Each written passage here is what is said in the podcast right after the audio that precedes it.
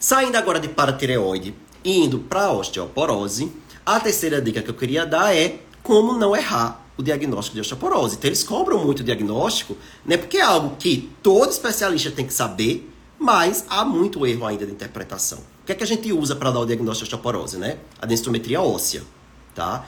E como é que a gente deve interpretar? Qual é a forma correta de interpretar a densitometria para a gente não errar? A gente vai ter que separar o paciente por idade, por faixa etária, né? Ver primeiro o gênero, homem e mulher, né? E pegando ou o homem ou a mulher, separar por faixa etária. No caso da mulher, o ponto de corte vai ser a menopausa. Aí, o que vai dividir é o que eu vou, como eu vou dar esse diagnóstico é a menopausa, tá? Pós-menopausa eu dou o diagnóstico de um jeito, pré-menopausa de outro jeito. No homem é a idade de 50 anos. Pós 50 anos eu dou o diagnóstico de um jeito, antes de 50 anos eu dou o diagnóstico de outro jeito. Então vamos falar primeiro dessa faixa etária mais velha. Então, mulher pós-menopausa e homem acima de 50 anos é quando eu vou utilizar para diagnóstico o T-score, né, utilizando os critérios da Organização Mundial de Saúde que são aí amplamente aceitos, né, que, é, que é utilizado aí pelo, pelo, na densitometria óssea para a gente dizer se o paciente tem ou não osteoporose. Então, o que seria osteoporose? um T-score menor ou igual a menos 2,5. Aquele critério clássico. Aí, geralmente, não tem como errar. Tá menor ou igual a 2,5 é osteoporose. Em qualquer sítio avaliado.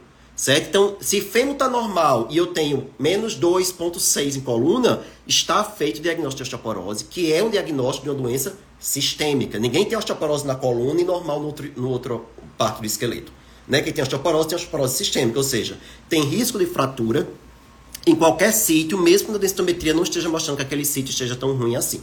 Certo? Então, T-score menor ou igual a menos 2,5 em qualquer sítio é diagnóstico de osteoporose, apenas se for mulher na pós-menopausa ou homem acima de 50 anos, tá? Se for a faixa etária mais jovem, homem abaixo de 50 anos, mulher na pré-menopausa, esqueça o T-score. Né? Principalmente quanto mais jovem for esse paciente. Criança e adolescente, então, o T-score não é nem para vir inscrito o resultado no, no, no, no, exame, no laudo. Certo? Porque a gente vai usar aí o Z-score. É o Z que a gente usa para diagnóstico. E aí, densitometricamente, nessa faixa etária, a gente não pode falar em osteoporose. Se o Z-score está menor ou igual a menos 2, o diagnóstico é de baixa massa óssea paridade. Não se dá diagnóstico de osteoporose em pessoas jovens baseados apenas na densitometria. Então, o que seria osteoporose em pessoas jovens? A presença de fratura, de fragilidade. Então, tem que ter a consequência clínica. Eu só chamo de osteoporose se tiver fratura, certo? Se não tiver fratura, mas a densitometria está alterada, o que é a densitometria alterada? Z-score menor ou igual a menos 2, eu tenho baixa massa óssea para a idade. E não existe o conceito de osteopenia nessa faixa etária. No paciente, voltando para o paciente mais velho, né, mulher pós-menopausa, uma acima de 50 anos, mesmo que o T-score esteja acima de menos 2,5, mas se ele também tiver fratura de fragilidade, o diagnóstico de osteoporose está dado. Então, ah, é menos 2 na coluna e menos 1,5 no colo do fêmur. Densitometricamente seria uma osteopenia. Mas se esse paciente tem uma fratura, eu não chamo mais de osteopenia, o diagnóstico passa a ser de osteoporose. Então percebam que presença de fratura em qualquer idade do indivíduo, fratura, estou falando fratura de fragilidade, né? Não estou falando fratura porque tem um acidente, ou teve um alto impacto, teve uma força externa, foi atropelado, isso não é fratura de fragilidade.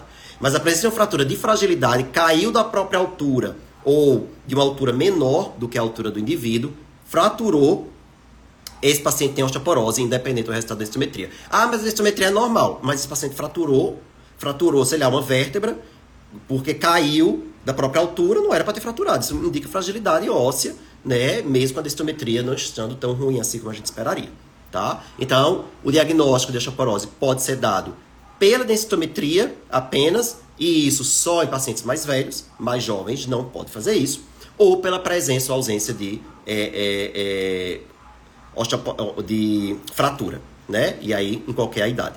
Nos mais jovens não existe osteopenia, densitometricamente só existe baixa massa óssea para a idade.